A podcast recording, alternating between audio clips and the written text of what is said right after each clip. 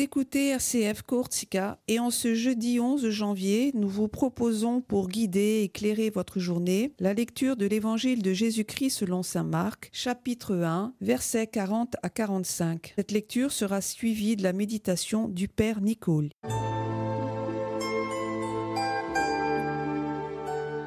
Évangile de Jésus-Christ selon saint Marc. En ce temps-là, un lépreux vint près de Jésus. Il le supplia et tombant à ses genoux, lui dit Si tu le veux, tu peux me purifier. Saisi de compassion, Jésus en tendit la main, le toucha et lui dit Je le veux, sois purifié. À l'instant même, la lèpre le quitta et il fut purifié. Avec fermeté, Jésus le renvoya aussitôt en lui disant Attention, ne dis rien à personne mais va te montrer au prêtre et donne pour ta purification ce que Moïse a prescrit dans la loi.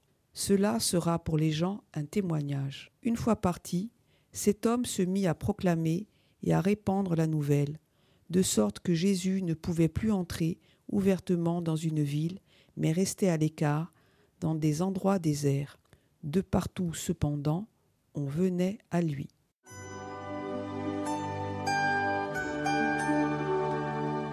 Nous sommes encore avec Jésus dans ces instants de, guérison, de libération qu'il opère au début de l'évangile selon sa marque. Aujourd'hui, on parle de la purification de la lèpre. Si tu le veux, tu peux me purifier. On peut admirer l'audace et le courage qui habitent l'homme de l'évangile en cet instant pour oser s'approcher de Jésus lui faire cette demande. En effet, il ne faut pas oublier que c'était un lépreux et qu'un lépreux c'est contagieux. De la lèpre, Raoul Follereau disait Le lépreux souffre en général de deux maladies. D'une part, il a la lèpre, c'est-à-dire que son corps est malade.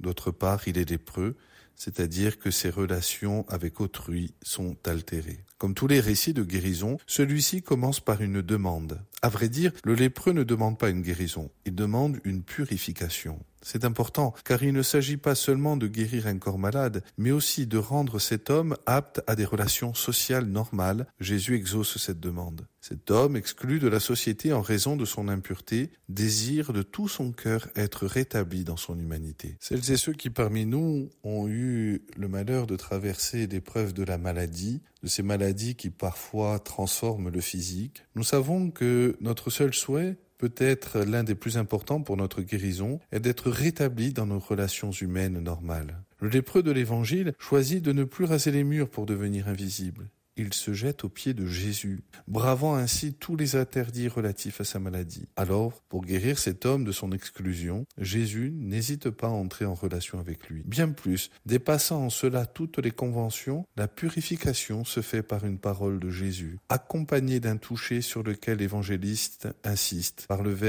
par deux verbes, Jésus étendit la main et le toucha. Il ne craint pas le contact avec l'impur, l'impureté étant impuissante à le souiller, tandis que sa sainteté est contagieuse et peut guérir. À peine le lépreux est-il guéri que Jésus, avec fermeté, le renvoie. Peut-être parce qu'il ne veut pas d'un attachement servile de cet homme, mais surtout parce qu'il veut qu'il retrouve sa place dans le circuit des relations sociales qui lui manquait tant. Pour cela, il doit se montrer au prêtre pour une reconnaissance institutionnelle de sa guérison. Jésus ne veut aucune publicité en dehors de celle indispensable pour l'avenir social de cet homme qui ne respecte pas la consigne de garder le silence que Jésus lui avait donné. Mais c'est l'immense manifestation de tendresse qui a dû inonder de bonheur et de gratitude le cœur blessé du lépreux on comprend dès lors qu'il n'est pas résisté à la joie de partager cet événement de salut, malgré, encore une fois, la demande de Jésus de, ne rien en dire. L'homme est trop fragile, pensait-on, trop petit devant la puissance de Dieu. Dans l'Ancien Testament, on sait que pour s'approcher de Dieu, il était nécessaire d'accomplir des rites de purification. Il fallait aussi éviter tout contact avec ceux qui à l'époque étaient considérés comme sales et impurs. Ne pas manger certains aliments, par exemple, ou ne pas toucher une personne dont la maladie pourrait nous souiller. L'éloignement était considéré comme une mesure sanitaire sans doute, mais aussi religieuse. Pour les anciens, seul le respect strict de ces règles de pureté permettait d'entrer en contact avec Dieu. Ces pratiques peuvent nous paraître dépassées aujourd'hui et bien éloignées de notre culture. Elles évoquent cependant un sentiment, celui d'une présence qui nous dépasse infiniment et devant laquelle nous pouvons nous sentir si petits, si fragiles. Nous rappeler la grandeur de Dieu est source d'émerveillement, de reconnaissance, de gratitude. Dieu, si grand nous connaît. Dieu si puissant se soucie de nous. Il veut même faire alliance avec nous.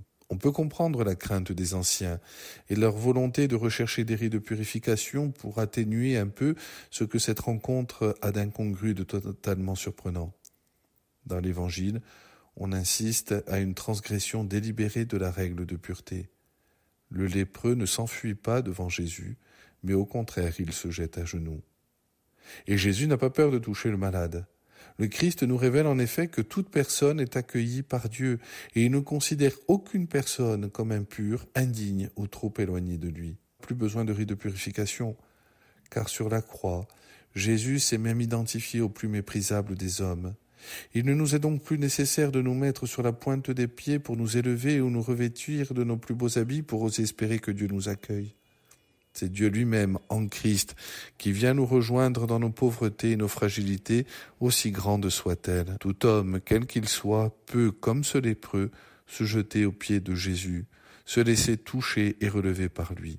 Nous reconnaissons des virus insidieux qui peuvent contaminer par simple contact, et les années que nous venons de traverser nous le rappellent. L'Évangile, le Christ, ne craint pas de se laisser approcher par l'homme impur. C'est au contraire lui qui inocule dans la vie de cet homme la grâce qui va le relever. En ordonnant aux lépreux de ne pas faire de publicité autour de sa guérison, Jésus insiste sur un regard de foi personnel et préfère la puissance silencieuse des actes plutôt que la séduction et le bruit des mots. Alors raisonnons-nous la phrase de Saint Jean au chapitre 3. N'aimons pas par des paroles et des discours, mais par des actes et en vérité. Que le Seigneur nous donne la force d'opter pour ce choix-là, un choix de libération, un choix de guérison, un choix de vie. Música